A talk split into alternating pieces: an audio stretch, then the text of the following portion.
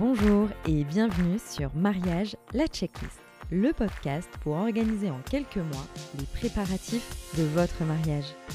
Je suis Elodie, fondatrice d'Hello Madame, un atelier de papeterie et de création sur mesure. Au fil des épisodes, je vous partage mon expérience et ma sensibilité pour vous préparer au mieux, passer en revue les incontournables de votre tout doux et ne rien oublier le jour J. Des épisodes courts, pratiques, avec des conseils et des recommandations de partenaires que j'ai sélectionnés pour vous. Allez, c'est parti pour 5 minutes. Prenez un stylo et un carnet. Aujourd'hui, je vous livre tous mes tips sur comment écrire ses vœux de mariage. L'échange des vœux est un moment aussi attendu que redouté par certains. Car c'est vrai, dévoiler ses sentiments devant ses proches n'est pas un exercice facile. Un petit conseil, ne vous mettez pas trop la pression. Pas besoin d'écrire un roman. Restez concis. Pensez que votre discours doit tenir entre 4 et 5 minutes. Comme mes podcasts en fait. Et surtout, chronométrez-vous. Normalement, chacun écrit ses vœux de son côté. Mais rien ne vous empêche de discuter en amont avec votre moitié pour s'assurer que vous partez dans la bonne direction, avec le même ton, la même longueur ou la même structure du texte, etc. Pour vous aider dans votre écriture, j'ai demandé à Mathilde, officiante et wedding planner de l'agence Ma Belle Histoire, de nous partager son expérience, car elle accompagne de nombreux mariés lors de leur cérémonie. Ces trois points à retenir pour échanger les vœux sont 1. Avoir envie de partager ce moment. 2. Réfléchir et choisir ce que l'on a vraiment envie de dire à sa moitié. 3. Rester soi-même.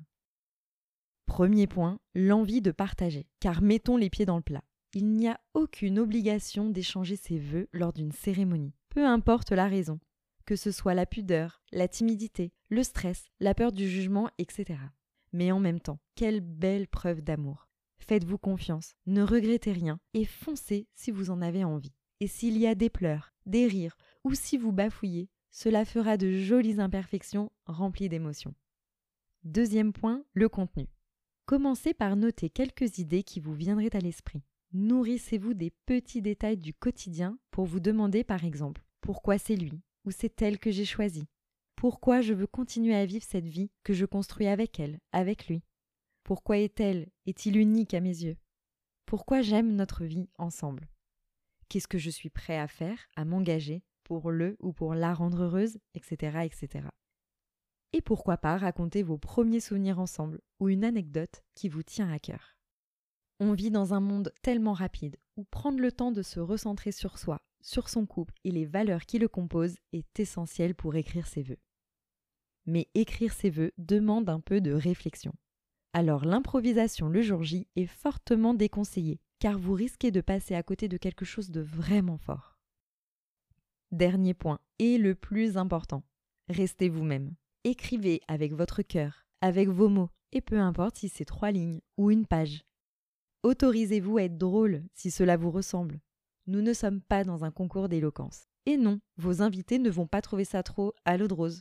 Et ce n'est vraiment pas grave si vous avez besoin de reprendre votre respiration, car l'émotion devient trop forte. L'essentiel est que votre moitié puisse se retrouver dans ce que vous êtes en train de dire lors de ce moment si spécial.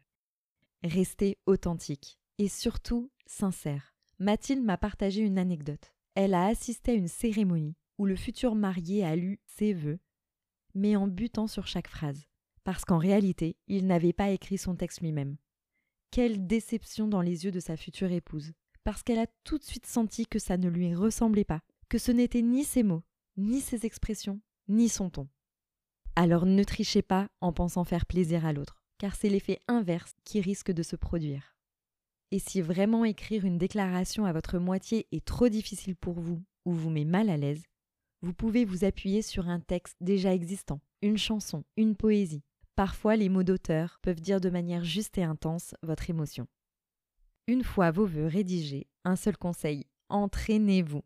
Vous, n'êtes évidemment pas obligé de l'apprendre par cœur, mais plus vous l'aurez répété, plus vous serez à l'aise et pourrez lâcher prise le jour J. Et vos mots résonneront mille fois plus fort vous pourrez vous laisser porter par ce moment inoubliable. Dernière reco. Ne songez même pas à lire vos vœux via votre téléphone. Franchement, sur les photos, c'est moche. Gardez-les plutôt sur une feuille de papier. Ou pourquoi pas demander à votre graphiste de mariage de réaliser un petit carnet sur mesure, que vous aurez plaisir à garder en souvenir. Voilà, c'est tout pour aujourd'hui. Pour vous accompagner sur le chemin de l'inspiration, je vous partage cette citation de l'auteur André Mauroy. Un mariage heureux est une longue conversation qui semble toujours trop brève. Merci pour votre écoute. C'était Mariage, la checklist, le podcast d'Hello Madame pour organiser mois après mois les préparatifs de votre mariage. Ça vous plaît? Faites-le savoir, partagez cet épisode, laissez-moi un commentaire sur les réseaux sociaux à Hello Madame officiel. On se retrouve très vite pour la suite de la to-do. À bientôt